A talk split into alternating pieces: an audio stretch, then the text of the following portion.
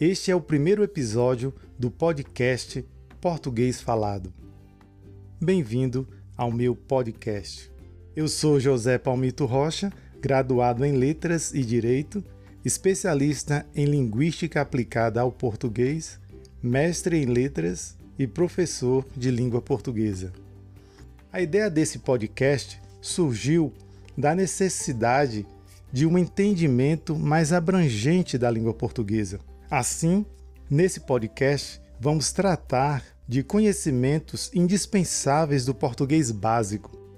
Quando me refiro a básico, não estou falando no sentido de rasteiro ou primário, mas sim no sentido de embasamento, para te dar o entendimento da língua portuguesa de forma que você possa internalizar esse saber.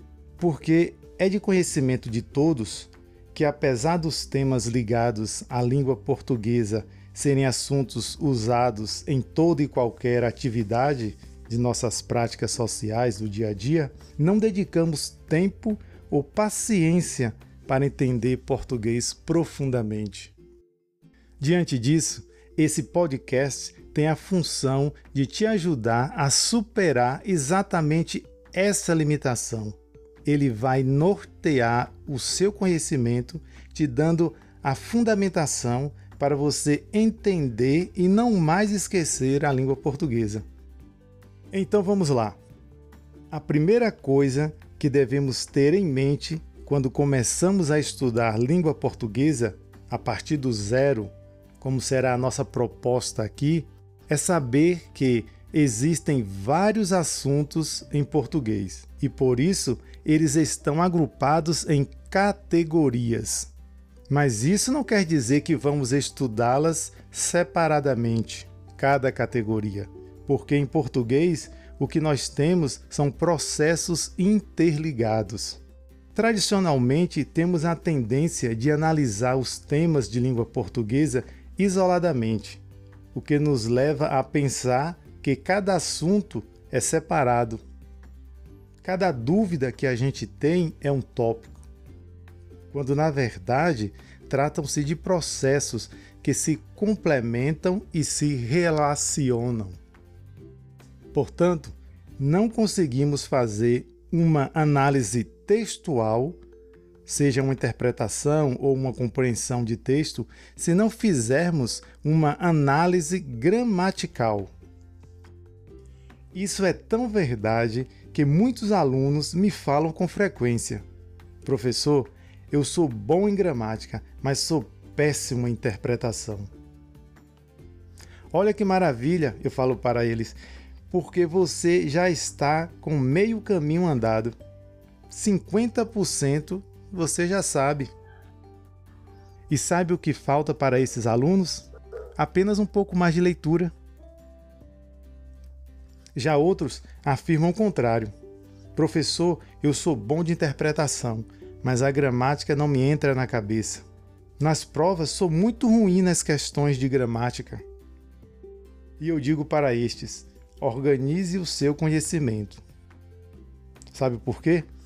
Porque na verdade a gramática provavelmente já está internalizada nessa pessoa. E é isso que faz com que ele possa ser tão bom de interpretação.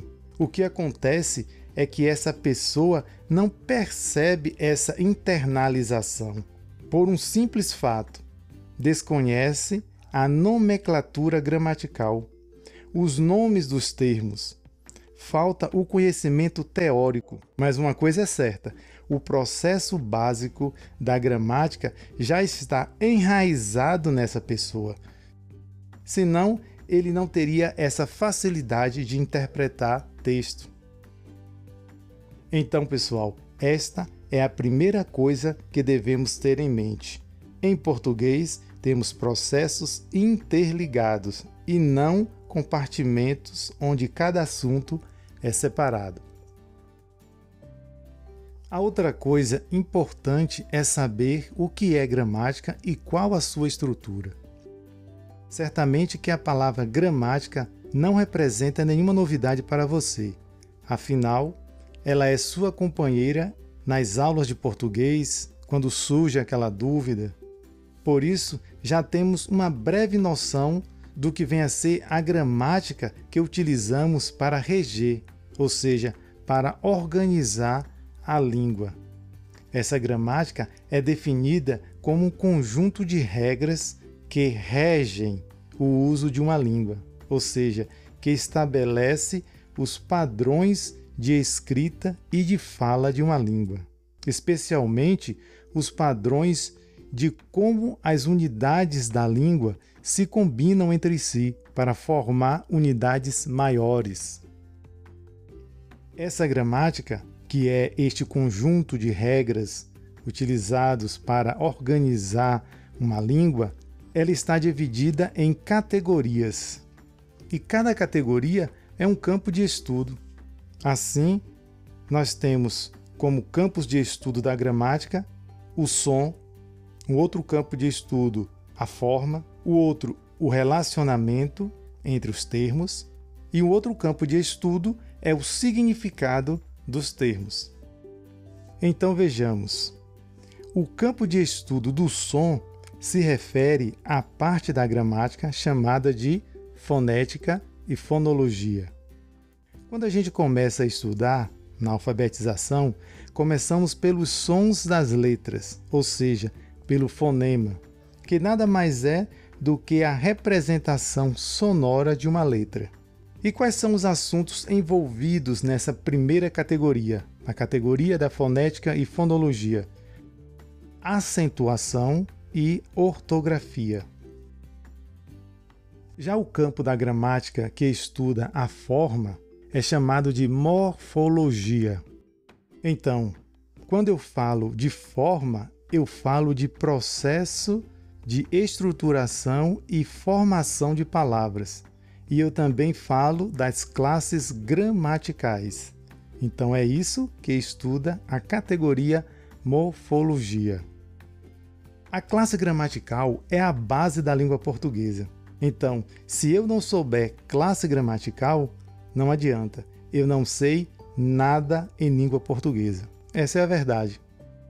As classes gramaticais, que inclusive nós vamos estudá-las nos nossos episódios futuros, são substantivo, artigo, adjetivo, pronome, numeral, verbo, advérbio, preposição, conjunção interjeição. Portanto, são 10 classes gramaticais. Agora, quando eu penso no campo do relacionamento entre as palavras, eu automaticamente penso em função sintática, o que me leva à categoria da gramática que estuda o relacionamento dos termos da língua portuguesa, que é chamado de sintaxe, escrito com X, mas que se pronuncia assim mesmo, sintaxe, com o som de dois S's. É essa a categoria que estuda a relação entre as palavras. Portanto, ela aborda os assuntos de período simples, período composto, como também concordância, regência, crase, colocação pronominal, pontuação. Na sintaxe, existem termos que a pessoa confunde com morfologia. Isso é muito comum. Por isso, preste bem atenção. Sujeito, predicado, adjunta adverbial, adjunta de nominal, predicativo, agente da passiva, aposto, vocativo, são termos que pertencem à sintaxe da oração, ou seja, fazem referência às funções que as palavras exercem na oração. Já na morfologia, como vimos, nós temos a classificação, o nome das palavras. E quando queremos estudar a função e o nome juntos, partimos para uma análise morfossintática, classe e função, morfologia e sintaxe. Agora, quando eu falo do campo significado, eu penso automaticamente em ideias.